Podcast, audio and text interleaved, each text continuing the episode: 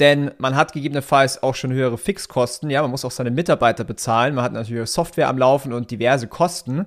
Und wenn dann von heute auf morgen teilweise aus gar keinem Grund der Meta-Ad-Account gesperrt wird, dann wird es natürlich sehr, sehr dramatisch und sehr, sehr kritisch. Willkommen zum Ecom Secrets Podcast, wo ich darüber spreche, wie du für deinen Online-Shop mehr Kunden gewinnst, deinen Gewinn steigerst und dir eine erfolgreiche Marke aufbaust. Ich teile hier Insights aus meiner Agentur Ecom House, wo wir in den letzten Monaten über 40 Millionen Euro in Werbung investiert und über 120 Millionen Euro Umsatz generiert haben. Viel Spaß! Ja, aktuell geht bei Meta, also bei Facebook und Instagram gerade wieder die Bannwelle los. Und zwar immer jedes Jahr im September, pünktlich vor Black Friday, geht Meta her und deaktiviert Tausende, wenn nicht sogar Hunderttausende, wenn nicht sogar Millionen von Ad-Accounts von Online-Shop-Betreibern, von Dropshippern, alles mögliche, egal wo beworben wird. Ich werde die ganze Zeit angeschrieben. Also letzte Woche war total crazy. Ähm, ich wurde auf LinkedIn markiert in Posts. Ich wurde auf Instagram angeschrieben. Ich wurde sogar auf WhatsApp von random Leuten äh, kontaktiert, ob ich nicht helfen kann, weil Meta-Ad-Accounts blockiert worden sind. Ja, und das Ganze passiert tatsächlich auch bei großen Brands, die auch schon mehrere Millionen Euro im Jahr, also im Jahr umsetzen. Und ähm, darüber möchte ich jetzt heute mal sprechen hier in dieser Episode. Oder wenn du natürlich jetzt hier äh, auch dieses Video anschaust auf YouTube. Denn ähm, es ist natürlich extrem kacke, muss ich leider sagen, wenn der Ad-Account vor Q4 oder auch während Q4 blockiert wird. Ja. Denn die meisten Online-Shops investieren ja auch schon in den Monaten davor intensiv in Produkte, damit man im Q4 abverkaufen kann. Und das geht nicht selten irgendwie in sechsstelligen Bereich, bei manchen Brands sogar siebenstellig, die in Produkte investieren, das Ganze dann auch ins Lager packen, damit man dann ready ist für Black Friday und für das Weihnachtsgeschäft, weil es gibt so viele Brands, die im Q4 ich sag mal 50 bis sogar 80 Prozent ihres Jahresumsatzes generieren, weil die Leute halt natürlich Weihnachtsgeschenke kaufen und so weiter. Und wenn das ins Wasser fällt, dann ist es natürlich bitter. Denn man hat gegebenenfalls auch schon höhere Fixkosten, ja, man muss auch seine Mitarbeiter bezahlen, man hat natürlich Software am Laufen und diverse Kosten. Und wenn dann von heute auf morgen teilweise aus gar keinem Grund der Meta-Ad-Account gesperrt wird, dann wird es natürlich sehr, sehr dramatisch und sehr, sehr kritisch. Ja. Ich werde heute jetzt darüber sprechen, was die Lösung ist, wie man das ganze Thema löst und vor allen Dingen auch, wie man das im Vorhinein verhindert. Denn ähm, was vielen auch nicht bewusst ist, du musst die Policies auf Meta beachten. Ja. Denn äh, es können auch im Nachhinein Ads, die vielleicht sogar auch schon liefen und Verkäufe gebracht haben, gecheckt werden, ja, meistens bei Robotern, manchmal tatsächlich aber auch von Mitarbeitern von Meta. Und wenn die gegen Policies verstoßen, dann werden die rejected. Und je mehr rejected Ads du hast, desto höher ist auch deine Wahrscheinlichkeit, dass dein Werbekonto blockiert wird und dass du gegebenenfalls auch dein persönliches Profil verlierst. Ja. Und es gibt halt verschiedene Stufen. Das erste ist halt, deine Ads werden rejected. Ähm, danach wird sein Ad-Account deaktiviert. Danach wird sein Business Manager deaktiviert. Und dann gibt es halt auch noch dein privates Profil, was sie dir auch deaktivieren können. Es gibt auch noch Fanpage-Deaktivierung. Äh, wenn du da jetzt nicht so viele Fans drauf hast, dann ist es relativ unproblematisch, weil du kannst du neu machen. Wenn du jetzt aber eine etablierte Brand bist und du hast da irgendwie deine 100.000 äh, Likes oder auch Follower, die sind halt dann weg. Ja. Und deswegen ist es essentiell wichtig, dass du vor allen Dingen auf Meta immer im grünen Bereich bist. Ja. Dass du nicht gegen Meta arbeitest, weil da schneidest du dir ins eigene Fleisch. So, was ist jetzt aber die Lösung, wenn der Ad-Account blockiert ist? Beziehungsweise wie hätte man sich darauf auch besser vorbereiten können? Ja. Ich weiß, dass ich sehe das ja auch immer an den Response, die ich bekomme, wenn ich verschiedene Podcast-Episoden veröffentliche oder jetzt neuerdings auch auf YouTube, wenn ich mit Leuten spreche. Für jede Person ist es extrem sexy, in Anführungszeichen, auf Meta Werbung zu schalten. Ich kann das auch komplett nachvollziehen. Ich, wir schalten selber sehr gerne Werbung auf Meta, teilweise bis zu drei Millionen Euro pro Monat mit unseren Agenturkunden bei Ecom House. Dementsprechend weiß ich, dass es eine sehr, sehr gute Plattform ist, um eine E-Commerce-Marke von null auf achtstellig zu bekommen. Und darum ist es natürlich eine sehr, sehr attraktive Plattform. Was man allerdings verstehen muss, ist, dass wenn man nur von einer Plattform abhängig ist, dann hat man ein sehr, sehr, sehr, sehr hohes Risiko. Ja, je nachdem, wo du jetzt gerade stehst, wenn du jetzt noch komplett am Anfang stehst, ja, wenn du noch nicht mal siebenstellig bist, dann empfehle ich immer so, hey, fokussier dich mal auf eine Plattform, da ist Meta sehr, sehr gut.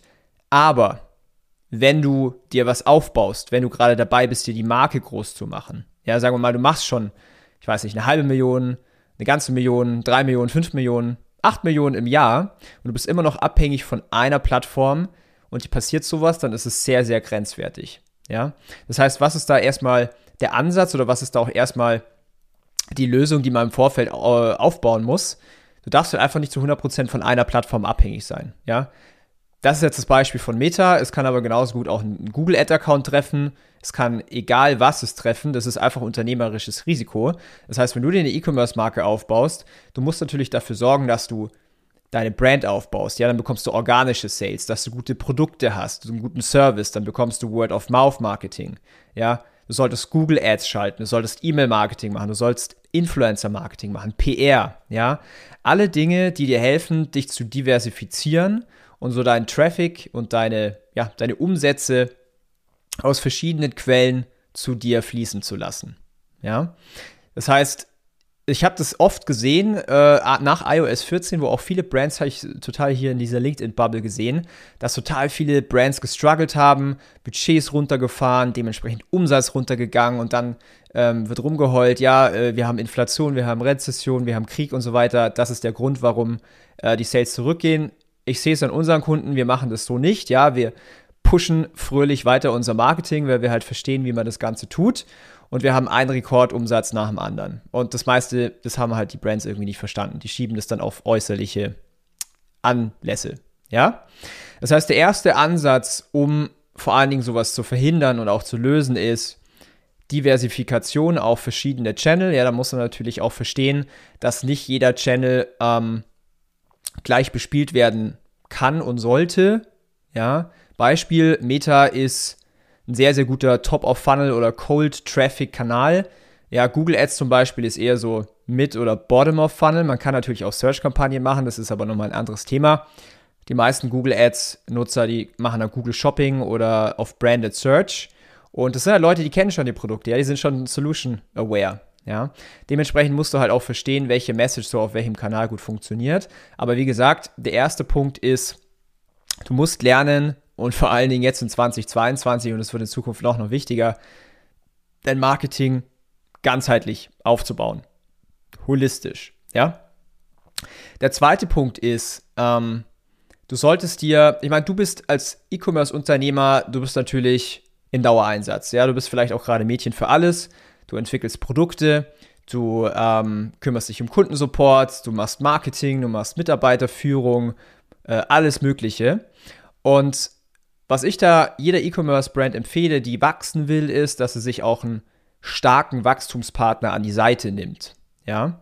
Und genau in solchen Situationen, wo dann mal kurz vor der heißesten Phase im ganzen Jahr der Ad-Account quasi eins der wichtigsten Assets deaktiviert wird, dann hilft es halt extrem, wenn man einen zertifizierten Meta-Premium-Partner hat, der einfach in Dublin kurz anrufen kann und sagt, hey, der Ad-Account ist gerade fälschlicherweise deaktiviert, äh, eskaliert es bitte und dann bekommt man so einen Ad-Account innerhalb weniger Stunden wieder frei. Ja?